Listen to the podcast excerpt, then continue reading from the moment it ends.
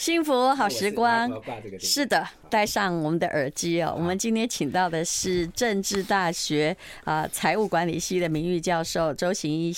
老师，老师你好。呃，主持人好，各位听众大家好。对，我刚刚跟老师聊天，我说其实我是看了老师的书哦，还有那个邱贤比老师的书，两本都跟理财有关。然后就在这个十八年前吧，去念台大 EMBA。对。后来进去才发现说，哎呀，商学院不教理财哎，我得自己学。而且大部分老师理财不怎么成功哎。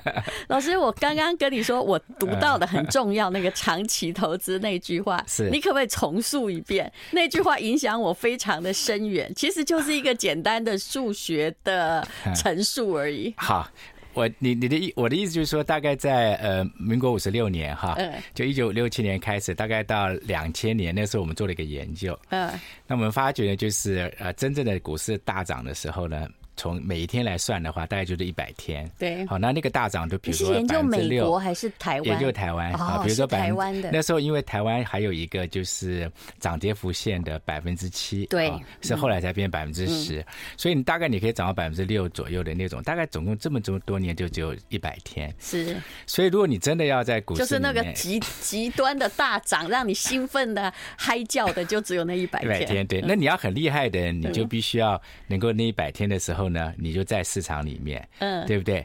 那可是你知道，我们短线投资人啊，很遗憾的就是这一百天的时候，他大部分都不在这样的。对，就意思就是说，如果你错过这个一百天，就算你从民国五十六年哈一直搞到了西元呃两千年嘛，四十年啊，对，那。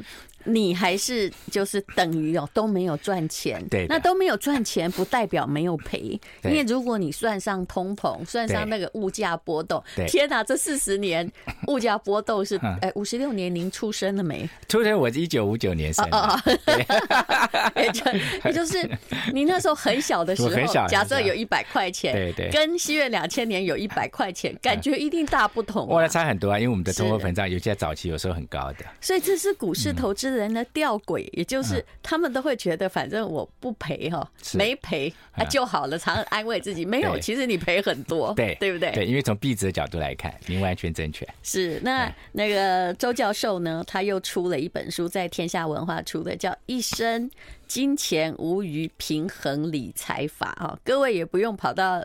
你 EMBA 去念书，想要学理财。事实上，我觉得看周行教授的书是比较有用的。我们先来讲一件事情，也就是有些人就这样啊，越理财越惨啊。对，前不久我们中广有一个主持人，我觉得他很可爱，他还带他太太要来来问我，是，他就说我们该不该哦，就是。我们现在呢，就是呃要来理开始理财了，因为四十几岁了嘛哈。对。那太太跟先生的意思就意见不太一样。那先生呢就说。既然我看你那样写，我就把我们家的贷款全部贷出来理财。我说你刚开始千万别这样，因为那个风险的意识哈，会完全影响你的理性判断。对，你一刚开始，你可不可以把手边的现金拿来理就好？你一下子要全部押宝，我可以跟你讲，你一定不会理性。没错，嗯，对。那是因为您刚刚讲完全正确，就是说，呃，我们当这个有债务的时候，对，那么尤其是假设我们要还钱的时候，其实我们心里面是会紧张的。那么我们在紧张的时候呢，就比较容易做这种错误的理财决策。其实这也是你这本书里面的一个主要的内容，对不对？是的。其实就好像查理芒格啊，他们也常常在讲心理偏误。是。理财有时候是一个心理的问题。是。你认知都对，大家都知道。对。可是为什么大部分人都没有赚钱？哎，完全都在做那种违背理性的决定呢？呃，其实很多是因为我们呃，我在书里面有提到哈，就是说我们人有一些心理上面的这种认知的偏误。那么我们这种认知偏误呢，会造成我们呃在做决策的时候呢，通常不是太理性。也就是说，我们人其实不像我们想象的那么理性。是。那我们随便就举一个例子哈。那么呃，在呃我们常常看到，就投资人他。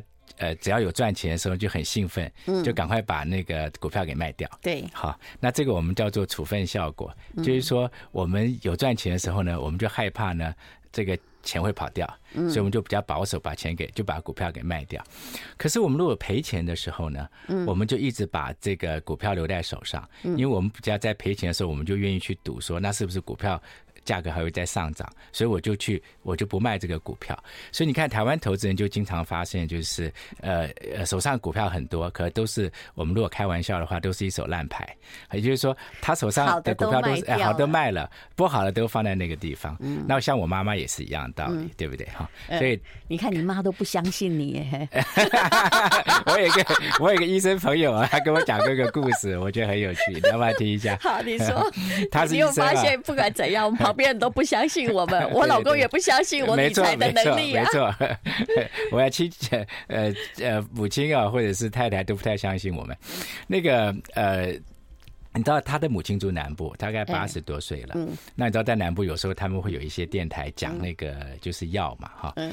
那他是医生，他就会跟他母亲讲说：“你这个不能随便去买药啊，哈。”那他母亲跟就跟他讲说：“啊。”你这里不办的，好，就是说，他就觉得实在不知道该怎么讲，因为他是医生，对不对？那后来他就跟我开玩笑，他说：“哎呀，算了，我妈都八十几岁了哈，那我也讲不动他。”好，就一样的道理，就是我们其实呃很难真的去。理性的去听一个专家的意见哈，因为有时候别人给我们的意见呢，我们觉得更好。其实我不是在笑你，我也在笑我自己。我旁边的人哦，也都就是说，其实我不能算成功，但是我有一些理性的概念。对，比如说至少你不要被骗吧。对，那个高投报的理财啊，或像老鼠会似的，对，那种就是要给你投报的就不要参加。对，可是我们公司的同事啊，他还来问我哟，我叫他不要参加，他还是。真的是哈，每役必雨，每一次战役他都有参加，因为因为那个报酬太太太有诱惑力了，对，而且这些都是一开始的时候让你感觉是很安全的，嗯，好，譬如您刚刚提到那个老鼠会那种，是，他都是一开始给你高报酬，然后在你开始投资的时候呢，他会给你好的一种印象，就是 I like 幸福好时光，我们今天访问的是周行一教授，这是天下文化一生金钱无余平衡理财法。刚刚这个我们在互相嘲笑，就不管你怎么样讲理财的理性法则，旁边的人哦，他问你归问你，他心里自有他的定见。没错。好，那我们来讲怎么样避免这种状况。刚刚讲的是大涨的时候，嘿，你偏不在股市里面啊，那就。空看着那个股市一直往上涨，那其实只有长期投资才能赚钱，但大家都没有这个耐性。对，理财之前应该建立的两个观念是什么呢？啊，你讲的很清楚。嗯、好，那个我觉得第一个重要的观念啊，就是我们呃投资人必须要有一个报酬率的概念。嗯，我呃。经常跟一般的投资人接触嘛，有时候跟他们演讲，那么我都会问他们说：“你希望你能够赚多少钱投资的话？”那么投资人的答案都是说越多越好。可是越多越好是一个不好的答案，为什么？因为越多越好就表示说你要承担越来越高的风险。因为在投资学里面呢，这是个一个金律哈，就是你报酬率要高的话，就必须要承担比较高的风险。所以当你说你要。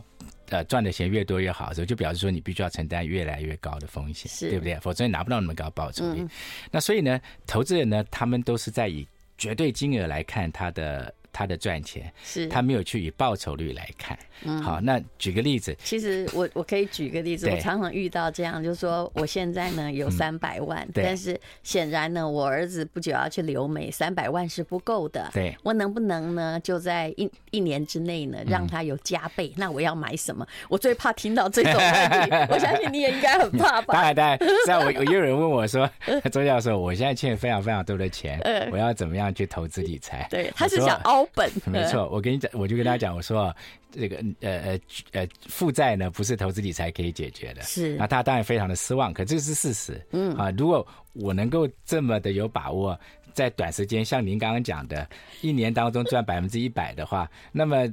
坦白讲，我一定就是神仙了。你知道为什么诈骗集团他会成功吗？对，因为理财专家不敢跟他保证的，诈骗集团都敢跟他保证。对对。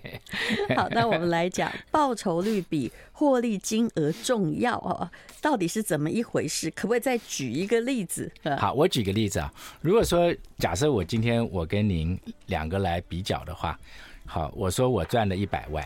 你赚十万块，嗯，一般人都会觉得说，周教授一定比这个吴小姐厉害很多，嗯、没错吧？对，因为我赚一百万，你才赚十万块。嗯，可是如果我跟人家讲说，哎，我这个一百万呢，嗯，好，我是用这个呃一亿去投资赚来的，那事实上它只有百分之一，嗯，可是说如果您投资的是一千万，可是你赚了。是十万块钱，嗯，对不起，你赚你，你我如果用十万赚十万，我就是百分之一百，对，或者说你用一百万，你赚十万就百分之十，对不对？那其实你就比我厉害很多。所以啊，我赚五万块跟郭台铭赚五万块的意思是完全不一样的。没有错，就表示你比他厉害的多。哎，对，因为他的资本大很多，是对不对？是，可是很多人都只会看那个啊，就是报酬率的绝，就是。看那个获利金额的绝对值，对，所以这也产生了一个现象。嗯，周教授，我觉得其实你的理论。也不是说很难呐，哈，这也是事实。其实理财一点都不难，你就算买指数的 ETF，对，你每年平均可能这十年台湾你也可以每年平均搞不好赚个十趴哦，有人不止嘛，对不对？可是没有人在买那个指数 ETF，因为它太温吞，它太不好玩，对，对不对？然后他们会觉得就赚这样而已。你看我刚刚这个人家谁买什么，从二十块到四十块，对，哈，就赚了多少钱，赚了一倍。可是他没有想到。什么是平稳的赚法？对，那另外一种可能是云霄飞车，你先赚一倍，后来呢又掉剩下三分之一。对，那我们投资人经常就是这个问题，就是说他一开始投资的时候他运气不错，好，那么。他赚了很多钱，嗯，可是呢，后来呢，他就以为他这个投资方法是对的，对，他继续投资，他就赔很多的钱，嗯，好，到最后其实他还不如我们讲的这种长期投资，就像您刚刚讲的，对，如果你用指数型的话呢，你就可以拿到这个市场的平均报酬率，就是傻投嘛，对，对，我常说了很多遍，就是我后来哦，就干脆我完全不要相信自己，对，也从不相信自己的幸运，这两年来我投的全是巴菲特。然后也就 呃，也许我有几张哈，但我永远有我不卖的那个部分。对，这叫用这个长头掩饰我的短头，因为你已经看见他是一个资优生，对。对不对？对。啊，长头真的是一定会比短头好的原因，是因为我们没有在短线当中能够去选股跟择时的这个能力。好，你真的要在短线当中赚很多钱，你要你要有能力去选好的股票，而且还要能有能力在时机好的时候好去买卖。其实这个一般人都没有这个能力。是，但是我们却很喜欢那种看波段。对，这股市一向有波段说好选股赚到钱，但其实，在你的研究里面，看波段跟选股绝非长期可以就长治久安的方法。他是做不到的原因，就是因为我们没有那个能力去判断。我我举个例子哈，我们都知道台积电是台湾，呃，如果要讲的话，可能还是最好的公司，没有错嘛哈。可是要是明天有一个好的消息出来的话，嗯，好，股市会涨，对不对？台积电股价会涨，那我们散户必须要问一个问题：它应该涨多少？嗯，对不对？好，我们散户没办法回答这个问题。是，可是呢，专业法人他们比较清楚应该要涨多少。嗯，啊，这就是我们跟散户，我们散户跟专业法人的差别的地方。另外就是说，其实有很多的讯息是法人他去研究产生的，那么他知道这个讯息是我们一般散户没有的。好，那所以他当然他就可以在交易的时候呢，他比我们的动作要快，对不对？好，但这个都是我们散户没有的这个能力。对，但是法人也常常翻车啊。对，因为市场有市场的情绪，没有任何法人说他可以控制得了散户的去向。有时候好消息出来，呃，你知道，这就是这叫完全不能判断。好消息出来的时候，哎，竟然是跌了。是，于是大家都说，哦，这个叫利多出尽，你永远有话讲啊。对呀，对呀。而且我们的研究有告诉我们说，其实很多的像基金经理啊、经纪公司哈，他如果说做主动性的投资，就就是呃，跟你刚刚讲的那种呃指数型的投资是相对的哈。嗯。主动型投资就是他基金经理要他去选股，哎，他要去择时的。是。那我们发觉百分之大概六七十的这个基金呢，他们都输给您刚刚讲的指数型基金。嗯。好，换句话说，有时候我们也会说，其实呃，他们看起来也不见得一定会比指数型基金来得好。其实长期要打败你所在的那个市场的大盘，实在太困难了。对，对不对？对，因为您刚刚讲的，我们就算几乎没有一个基金打败过，有打败也是短暂那个年度，比如说能够打败个用三年平均赢的，哇，了不起了。对，这个在我们学术界里面，我们在研究就是绩效，就是基金的绩效是不是可以持续。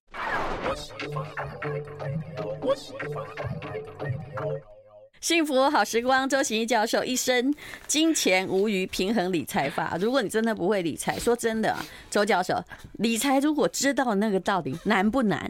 其实并不困难。对，我常讲就是你要有一个纪律了，嗯，那而且你要有一个信念。我们做什么事情都要有信念嘛，你相信以后就愿意去做，嗯、对不对？好，那所以。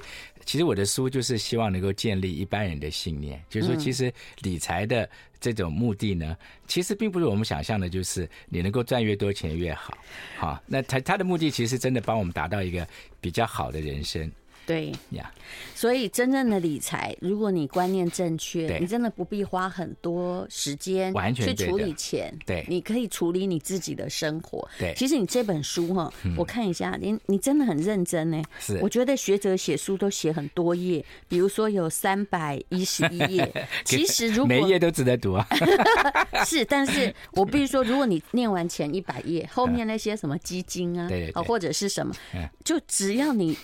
就算你不认识任何的资本市场，对，还有什么后面的资产分类的细节，对，你读完前一百页，对，我认为也可以了。对，其实它就帮助你把你的这个重要的信念把它给建立起来，把那个心理学的念完，然后告诉就是告诉自己说，哎，比如说，哎。投资多项标的的优点，而不是单一股票，我觉得可以了呀。对啊，对啊。那但是你还是要懂得，就是所谓的长期投资，嗯，好，还要懂得就是去做您刚刚讲的那种叫做指数型的投资，嗯，好。而且假设你有配息的话，一定要去把这个配息再投到这个投资里面去，拿到它的复利效果。因为我们的研究都告诉我们说，如果你有复利的话，那个效果是远大于你把这个配息给花掉的效果。嗯，好，那这些呢都是很重要。是，就台湾有时候理财也过度的保守了，那自以为赚钱，对，但是事实上在购买力上面它是赔钱的。对的。那你也说过啊，你说如果很多人，哎，之前也有很多人进股市，因为投资方法不正确，对，就被赔钱吓到了，不敢再投资，于是呢，钱都放在存款中，对，这个很可惜。其实你用这个你的研究来看，它能够累积的钱哈，比。股市的长期回报少很多，每年少八趴，少太多了，嗯，对不对？你你想想看，如果说你这个以现在台湾的利息来看的话。我们才只有你，如果你把钱放在银呃邮局里面的定存是百分之一点三左右，嗯，可是我们今年的通货膨胀率是百分之二点五左右，是啊，所以就像您刚刚讲的，其实我们现在拿到的是一个负的利率，因为从购买力来看，我们的利息还不够通货膨胀，对不对？好，可是讲如果说我们的这个股市的长期报酬，我在讲长期啊，而且是平均，不是每一年都这样子，不是每年哦，对，刚刚我讲巴菲特也不是每年哦，哈，对，那我如果我们说。呃，假设台湾每一年好以后平均可以有百分之十二的话，像我按照我的研究，我是认为其实是蛮有可能的。是，那你想想看，那我们百分之一点三跟百分之十二之间的差距，是那么更保守一点讲，再差百分之十吧。可是我们常常对啊都在做一些细节的事情，比如说啊、呃，这边呢给你。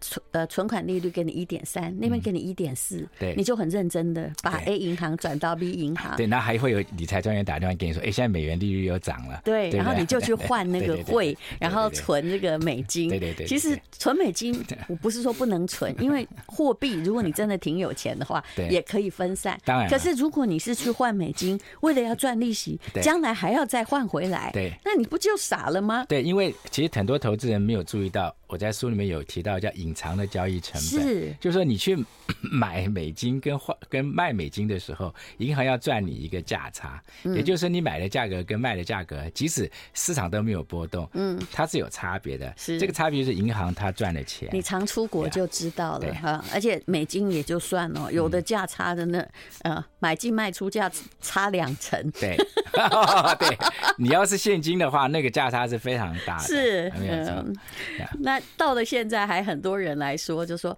那现在这个看起来好像金融乱世，那我来买这个贵金属黄金怎么样？我说这不是更傻了吗？教授，你应该也常常遇到这样的问话吧？对，因为这种其实也是一样，就是说你很难的去去预测它，好像像。你看，俄乌战争刚开始的时候，那油价涨得不得了，对不对？嗯、那你看今年油价就就就就比去年跌很多。嗯。好，那最近好像又又又又开始，因为前前两天不是那个呃，普丁下面的一个啊一个那个有人想要对他们攻击莫斯科，对对，要要要叛变。那但后来又没事了。嗯。其实这个消息一出来以后，嗯，那个油价又上涨了一点。啊，为什么？因为大家想说的糟糕，要是要是这个俄国有内战的话，那么呃，石油输出就会有问题哈。那所以这个东西哪有办法是我们一般人能够去预测的呢？对不对？是，所以这个是困难的。你有没有发现这种短期的事件完全吸睛？嗯，对，因为它都是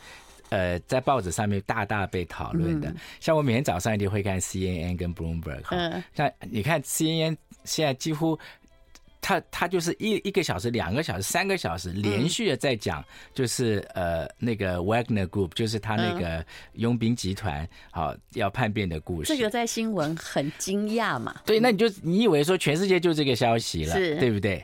好，那这个也是我们刚刚谈到，就是心理的呃，我们有时候人没有办法理性做决策的原因就在这个地方，就是说我们的人呢都是受到现在的这些资讯影响比较大，因为它是我们我们唾手可得的，嗯，对不对？那因此，可是现在的资讯并不并不代表所有的资讯，而且它是也不代表说它长期一定会是这样。嗯，可是我们就会用这个现在的资讯去做很多的投资决策，那就造成我们在短线上面事实上是很危险的。是这个这种心理上的偏误，其实我知道啦。只要你投资，你避不掉，但是你至少可以知道自己现在正在什么问题。对，大概看你的书的八十五页到九十几页，只要看十页，对，你就会知道你充满了从众效应。对，而且你会发觉说，好像我就是这样的人。是，而且你还会这个规避你自己的损失。对，所以安慰自己说没关系啊，不卖我就不赔。我只要听到有人说我没卖就没赔，我就知道他一辈子。一定不会理财，对，因为到最后就是他，我们就刚刚开玩笑，他一手烂牌，是对，因为好的股票都卖掉了。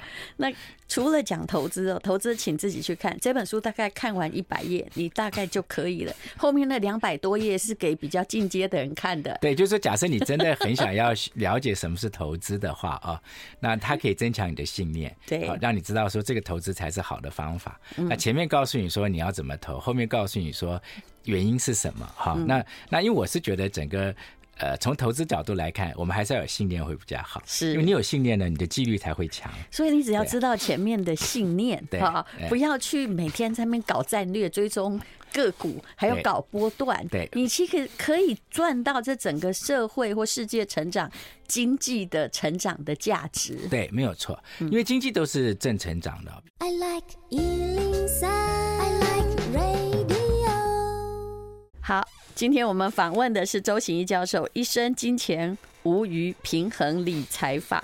刚刚我们谈到，事实上烂国家就是经济不成长国家也可以赚钱，只是赚钱的方式不一样。当然，但无论如何，那个都是一个长期主张。对，周教授对我的启发就是，你别搞了，就是很多东西，不管是房地产或者是房子，你要长期，还有你要有复利，对，对不对？对。那我刚刚我们讲到一半呢，就是。正成长，你要举例子嘛？对，嗯，正成长的话就是。比如说我刚刚讲，像今年的经济成长，大家都知道不会好。那全球大概最多百分之一点二，和百分之二，对不对？那美国的经济成长率今年有百分之一就不错了，好。那中国大陆百分之五就不错了。嗯。那我们都知道说，欧洲到年底的时候，大概今年它应该是不会有经济成长，对不对？可是平均全球还是有百分之一点五到百分之二。嗯。换句话说，意思就是说，今年就算不好，经济还是在成长。嗯。那经济成长意思是什么？大家还是有在赚钱。嗯。也就是说，一般来讲，公司它的获利是是是有的。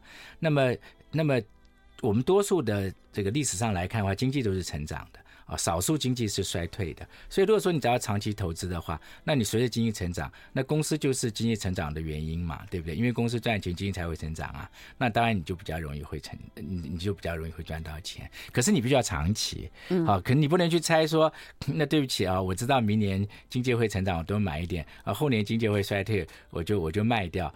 那你可能就错了，对不对？有一本致富心态跟你讲的理论哦、嗯嗯、是一样的，是。我记得也是天下文化。他的意思是说，他也是统计三个投资人，是。模拟三个投资人是。在某一段期间内，一个就这样傻投，对、呃，就定期定额投一定的钱，对，也就是事实上他就是跟着，比如每个月啊，就是在投指数，大概是这样。对，那另外一个就是每天很懂得规避风险，对。啊，有时候就不投，对。啊。那另外一个，第三个我们就不用讲，大概是这种概念。就有些人特别聪明嘛，说我告诉你，我就避过了这次的股灾，对啊，对。可是后来整个用长期用这个十年、二十年的统计结果，发现那个傻头的人赚最多，而且数量超过那个自作聪明的人很多。对，而且在我书里面有个重点哈，就我也跟大家补充一下，就是说这个傻头的人呢，他除了他在他的那个投资上面赚比较多以外。我相信他在工作上赚的比较多，是为什么？因为他可以不要花时间在关心他的这个投资，嗯，他可以花比较多的时间在他的工作上面，那他工作的表现就会比较好。所以呢，这个可能才是他真正赚钱的最主要的来源。周行一教授，你一定有一些学生哈，反正看了你的书或听了你的课也不听劝嘛，每天晚上在冲美股的有没有？我真的觉得 我没有比看到那个更傻了，弄到自己黑眼圈哈。然后后来呢，就说他输了一屁股。我去年有个 EMBA 的学生啊，他也很可爱，他就说：“老师，你讲我都觉得非常有道理哈，可是我就是喜欢买卖点股票，我可不可以还是买一点股票哈，去投资一下？”我说：“你当然可以，可是我们投资要区分一个重要观念，就是所谓核心跟卫星哈。嗯，核心的意义就是说，刚刚这个主持人讲，就是我们这个核心的投资是为了我一生，嗯，我的理财目标好，让我生活好，嗯，让我的职涯好，让我的那个呃可以达到我理想的投资叫核心投资哈。那卫星投资内容就是说，即使我赔掉也没有关系的投资。那我说，假设你。去做了一个理财规划以后，嗯。你发觉你的核心投资是可以的，嗯。那么你要做点卫星投资，那当然是可以，因为有的人是把买卖股票当成是一种娱乐，就好像有人打电玩一样。是我帮我解释一下，我拿我的亏损来解释，就好像我其实蛮爱谈我的亏损的，因为这样比较不会着急。你是比较坦白的人。对，比如说我也有比特币 呀，对，可是真的算起来也不到几十万，对，只是每个月可能投个两万块钱，对。那我好久已经没有关心它了，可这有什么关系呢？对不对？对，呃，因为它就是在你的投资金额比例占的非常小，对，那个叫卫星投资，对的，对，对的。那如果我假设我的房子是我的主要投资，或股市，对。啊的现金是我的主要投资的话，那边有赚钱就好了。其实这有点风投概念，对，其实而且你比他这个更加的要平稳一点，因为风投的话，你要是十家公司有一家成功也了不起了。对，那其实这 EMBA 学生后来我还是跟他讲，我说你真的把它当一个嗜好是可以的，嗯、可是我说你要不要想想看，如果说你你不要花这些时间在买卖股票，嗯，你把这个时间来花在你的家庭上面，花在你的健康上面，花在你的工作上面，你说不定会更快乐，也不一定啊。他听了一下，觉得肯定蛮有道理的，哈。这样，所以基本上就是我们要怎么去想这件事情。也就是说，如果说今天我的投资目标是赚钱，那我可以跟大家讲，那么你的能力呢，好，在择时跟选股上面，事实上是真的不是那么强，要相信我哈。可如果说你是要是当做是一种娱乐的话，那你一定要去把你的核心给过好。对，对，你的娱乐最好不要占你现金流的很大部分，不可以。然后损失的你也要不痛不痒，对，那你就可以娱乐。可是我们一般人这些投机者这么积极，他的假设哦，他在心里的假设就是一个，就是。我只要有钱就快乐啊！这个我只要有钱，我老婆就会看得起我。没有错，他们就其实真的是想要赚钱，然后让自己的生活变好的。那这种的话就危险了。为什么？因为就是一开始您有提到，当我们是这种心态去投资的时候，我们反而容易做很多错误的决定。嗯，好，因为我们不会那么的，我们能力不够，我们也没那么理性。只要那个投资哈会让你哦神情紧张，对，损失会让你睡不着，就表示它占了你的人生太大的比例了。没错啊，像前两天有个学生也在问我，他说：“他说老师，我现在有一个 呃我的房子啊，现在都呃没有没有贷款了。”那我说很棒啊，嗯我们很重要就是要有一栋房子，嗯，你你们有什么财务压力？那他说我是不是现在我可以把它去？去我把它抵押借点钱出来，好，那你说现在利息这么低，我也一直听到这样子的问题。对啊，他说你利息那么低。对不对？那是不是我们干脆我就干脆这样做？那股市可以赚更多。我说你千万不能这样做，因为说你这样做的话，你会有很大的麻烦。为什么？因为股市的表现不是你给我你给我掌握的。我觉得如果你都还完哦，你借个两成出来，我觉得这是可以容许的范围。然后你就买那种，呃，就几十年来啊，一直都在成长的，跟台湾的指数很相近的 ETF。我觉得这还好，可是有些人不是哎、欸，他是一贷要贷八成哎、欸，嗯，对啊，如果说你有这种 负债，你会紧张吗？因为你要偿还，你每个月都要付房，把这个要还钱，那万一你你的你的投资不好的话，还有万一你失业呢？对啊，你家里突然把大钱用掉呢？Yes，嗯，所以我常常就有重要讲，就是说我们铁投资人哈，尤其是年轻人，一开始投资的时候呢，一定要有个观念叫生活金的概念，是好，生活金就拿来周转，同时拿来应付您刚刚讲那个紧急要用的那种钱的概念。嗯，可是我们有时候年轻人很兴奋，一拿到薪水以后就赶快要去投资，是啊，因为想说哦，我有这一桶第一桶金可以投资了。可实际上呢，你要有生活经验才可以投资，要不然就会碰到你刚刚讲那个情形。疫情就把我们教训的够了吧？对。对不对？对，本来以为就是说在三个月嘛，每个人手上大概就留三个月啊的生活现金。是，后来发现他怎么搞三年？所以很多店也倒了，店跟人一样啊，现金流断电 一定死，不管你东西有多好。是啊，我前两天就跟一个同学见面，大学同学，他是做旅游的，嗯，尤其他主要他的公司做国内旅游的，嗯。他就非常的惨，他说我们这过去三年是没有生意的，是。为什么？因为外面的旅客都没有办法到台湾来，因为他是接那种就是国外的旅客到台湾来旅游的，嗯，他是这他是呃今年才开始，他开始能够好活得比以前好，所以就是您讲的，就是你哪里有办法去知道说一个这种呃呃呃新冠病毒可以三年，对不对？嗯，好，我们那时候真的是觉得大概就几个月就结束了，是嗯。所以我们的经验永远没有办法判断未来。那周教授呢？这本书里面有提到了全人均衡理财啊，我觉得这个第一步骤是非常有趣的。这是在第四十九页就发生的事，所以我一直告诉人家念一百页也就够了，叫做接受自己的生活水准，这很重要。好，那周教授的一生金钱无余的平衡理财法，天下文化。